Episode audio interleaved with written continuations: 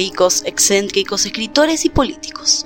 Una familia que lo tenía todo, pero que fue marcada por la tragedia desde sus inicios. Es por eso que en el podcast de hoy les traigo la tragedia familiar Barón Visa.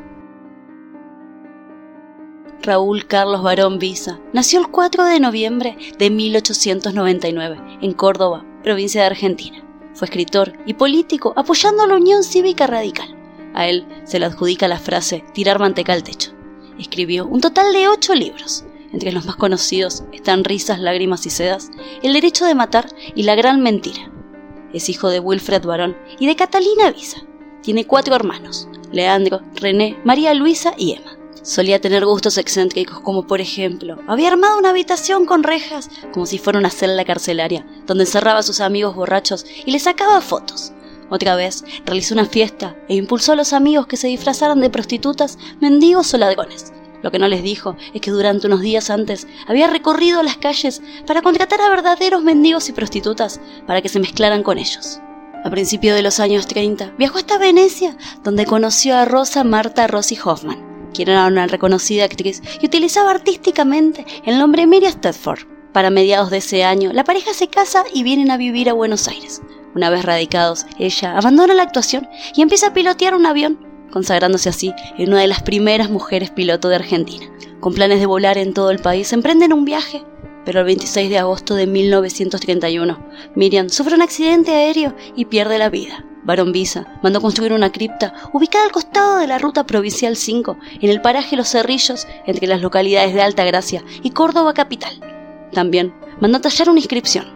Viajero, rindo homenaje en tu silencio a la mujer que en su audacia quiso llegar hasta las águilas. Cuenta la leyenda que también están enterradas sus valiosas joyas. Hoy en día la cripta es un punto turístico que se puede visitar y disfrutar de sus miradores en 1935, se casa con la hija menor de uno de sus mejores amigos, Rosa Clotilde Sabatini, quien en ese momento era 20 años menor que él. El matrimonio duró casi tres décadas con idas y vueltas y tres hijos, Jorge, Carlos y María Cristina. La relación era cotidianamente conflictiva y la violencia una presencia casi permanente. Se separaron varias veces, pero siempre volvían.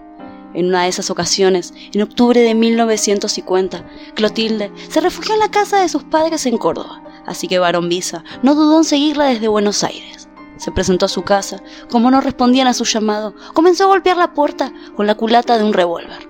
Finalmente, le habló al hermano de Clotilde, Alberto. Forcejearon y la pelea siguió con un duelo de armas de fuego. Barón Visa falló al dispararle a su cuñado. En cambio, Alberto le acertó en la pierna causándole una herida que lo dejó rengo por el resto de su vida. El matrimonio sobrevivió casi 15 años más, pero para principios de 1964 Clotilde tomó la decisión de separarse. Apresuró todos los papeles y el día de la firma, el 16 de agosto de 1964, cuando se encontraron en el departamento de la calle Esmeralda, Raúl tomó un vaso de whisky que había llenado previamente con ácido sulfúrico y se lo arrojó a la mujer delante de su hijo Jorge y de los abogados que sin dudarlo lo llevaron al hospital y lograron salvarle la vista, pero su rostro quedó desfigurado. Raúl Barón Visa se suicidó esa misma noche en el mismo departamento donde había agredido a su mujer. Llamativamente, la policía no había ido a buscarlo. Lo encontraron al día siguiente con un tiro de su revólver calibre 38 en la sien. Su cuerpo descansa a escasos metros de la cripta donde descansa Miriam en una tumba sin identificar. Clotilde Sabatini vivió los años que siguieron refugiada en un campo de General Alvear. Durante ese tiempo hizo varios viajes a Europa, siempre acompañado por su hijo Jorge, para visitar a los más importantes cirujanos plásticos con la ilusión de hacer desaparecer los estigmas de la agresión. Pero el 25 de agosto de 1978 se suicidó arrojándose del balcón del mismo departamento donde años antes Raúl le había arrojado el ácido en la cara. En 1988, María Cristina, la hija menor del matrimonio, se quitó la vida. Eligió matarse con una sobredosis de barbitúricos.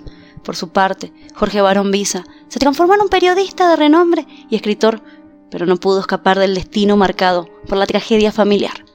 Se suicidó en 2001 con el mismo método que su madre.